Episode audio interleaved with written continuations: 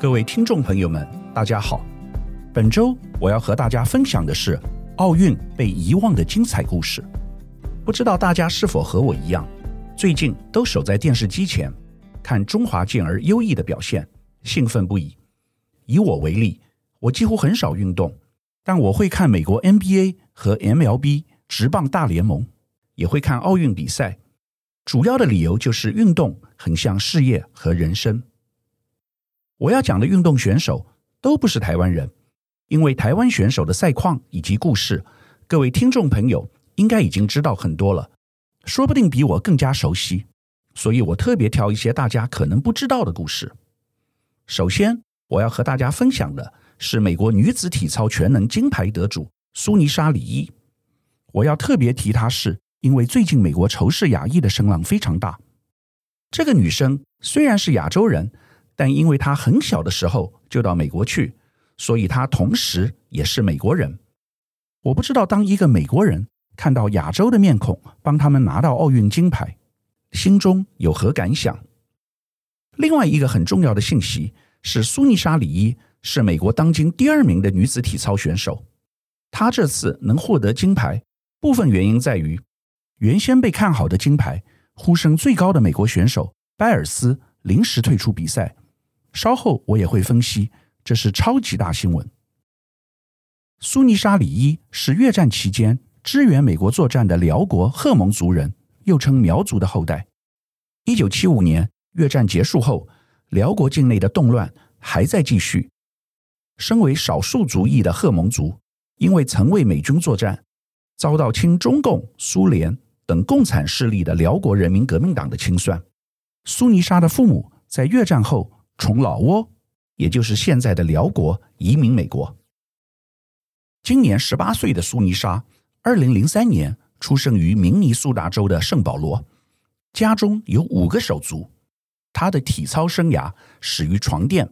在她七岁时，苏妮莎的父亲约翰为了消耗女儿旺盛的精力，在院子里摆上床垫，教她如何在垫子上翻滚，练习平衡木，意外吸引到美国中西部。体操教练的注意，开始其正规的体操训练，并于十四岁入选美国青年国家队。他在国际首秀 Gymnix 国际青年杯展现出高低杠天赋，赢得单项银牌。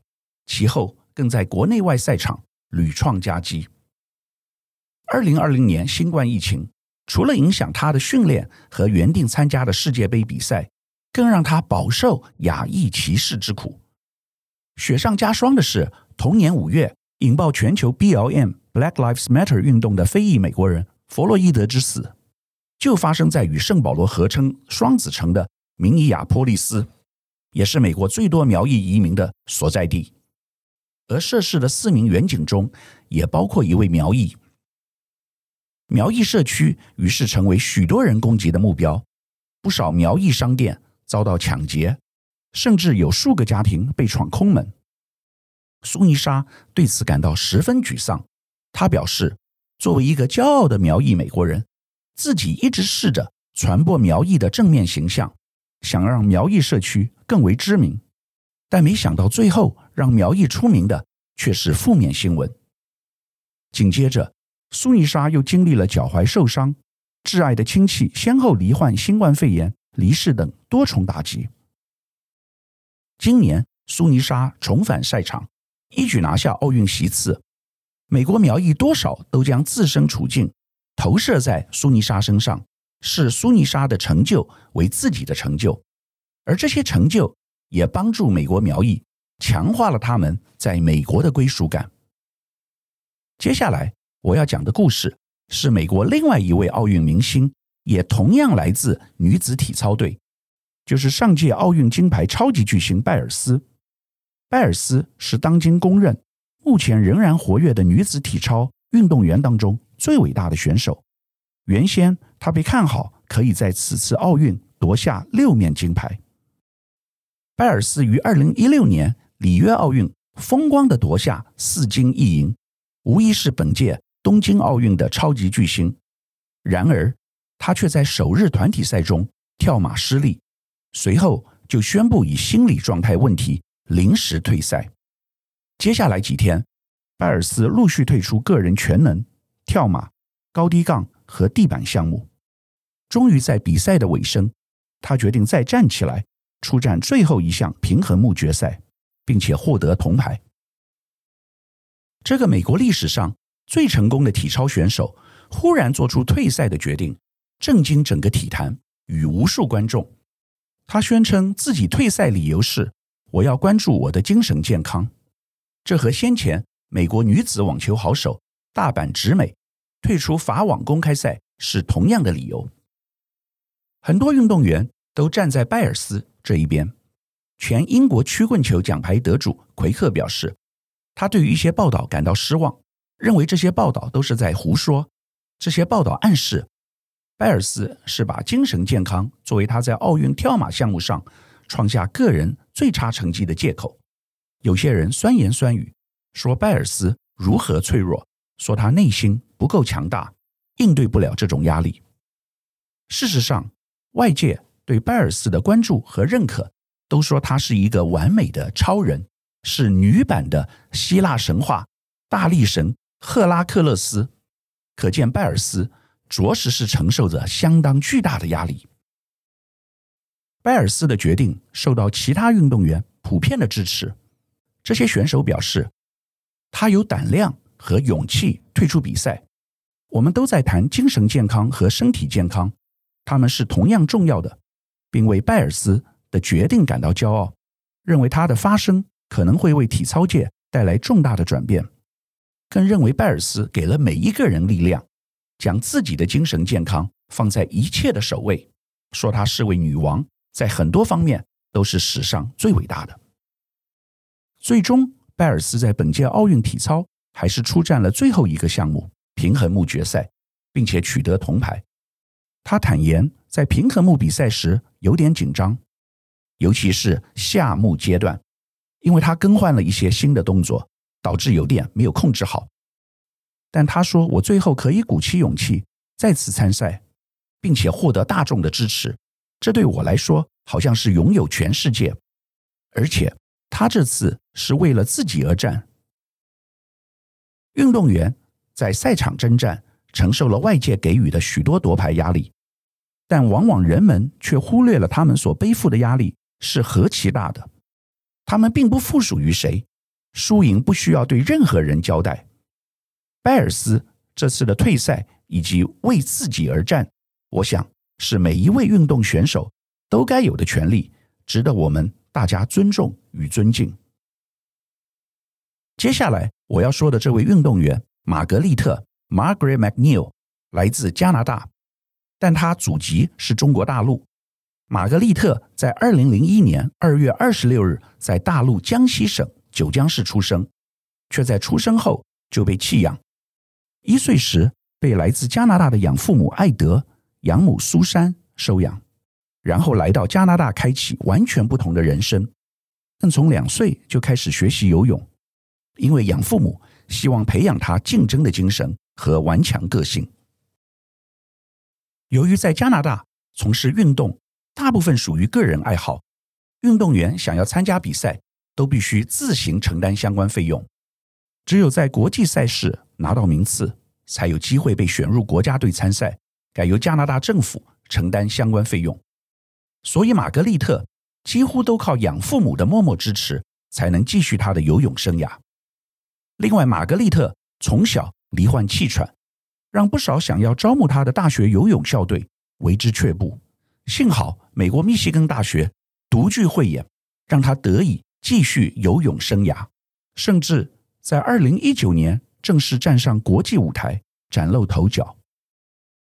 她不仅在美国国内，拿到两次个人赛冠军及两次接力赛冠军，更在二零一九年世锦赛爆冷门拿下一百公尺蝶式金牌，如今更抢下东京奥运游泳金牌。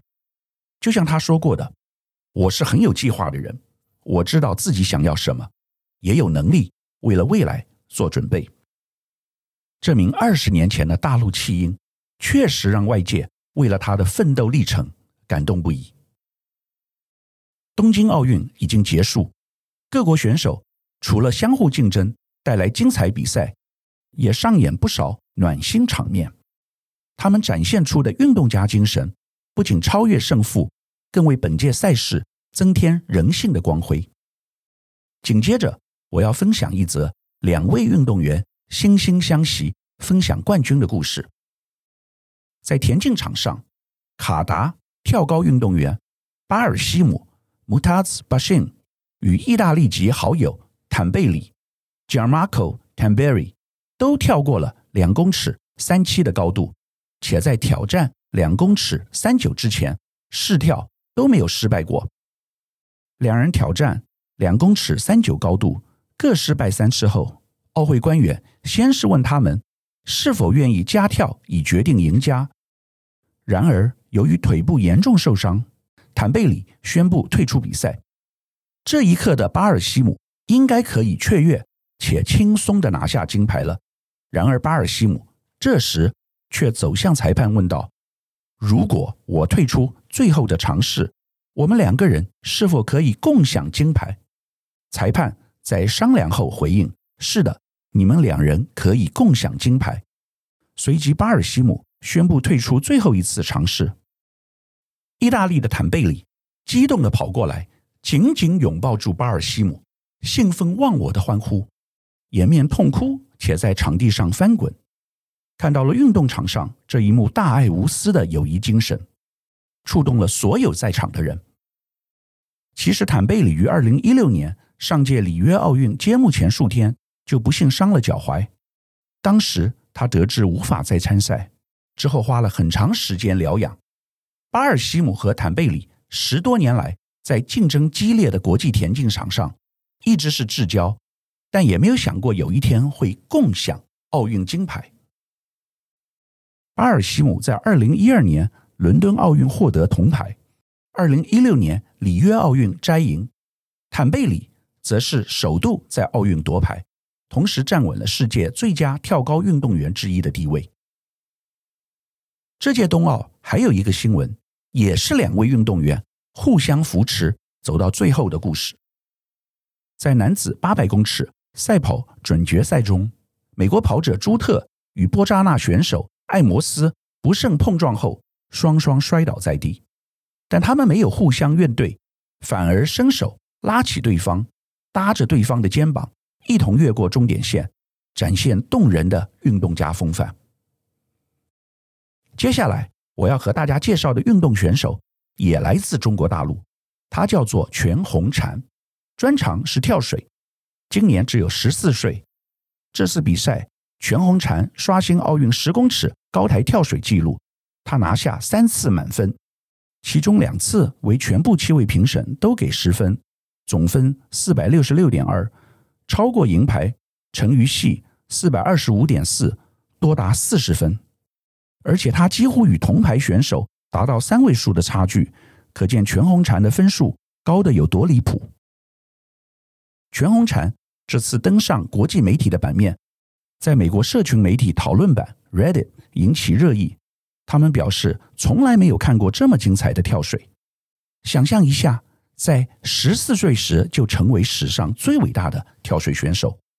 有人说，看到他拿金牌时说要给妈妈治病，我的泪水就倾泻而出。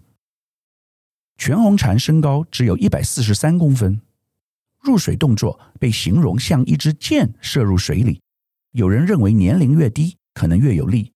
女性成年之后，肩膀和骨盆变宽，难以像这样完美入水。全红婵的身世固然让人感动，但也不禁引起很多的思考。她基本上就是一个不懂世事的小女生。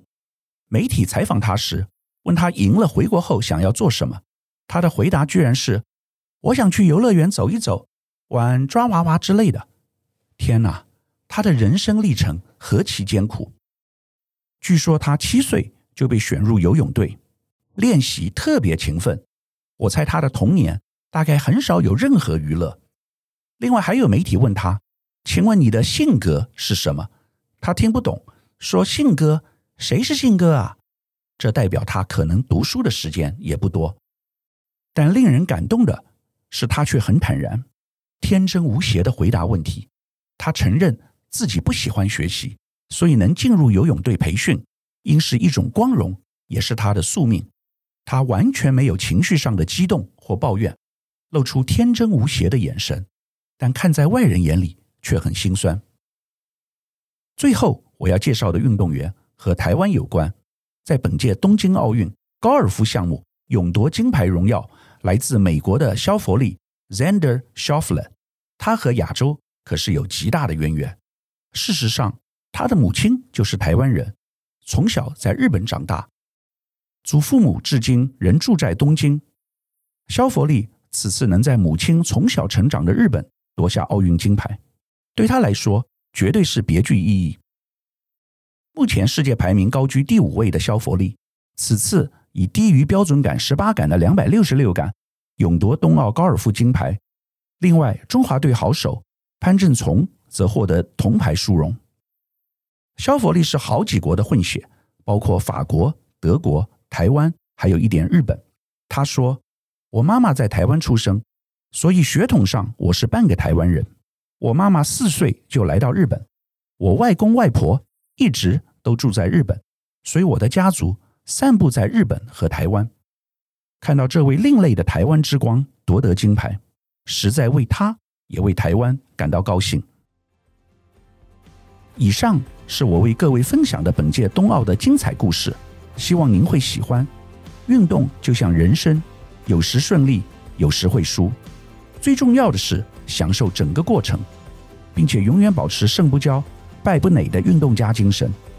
台湾选手们今年创造了前所未有的佳绩，就像台湾的前景，未来一定会更好。让我们替自己喊一声赞吧！感谢收听奇缘野语。如果喜欢我的分享，希望大家能够订阅、下载，以后直接收听我们的节目。另外，如果您想要留言与我分享您的心得，或是想要听什么样的新闻分析，欢迎到我们的脸书智门 Smart Gay 留言，或是私讯给我。欢迎大家推荐给你的亲朋好友们，邀请大家一起收听。那我们下集再见喽！拜拜。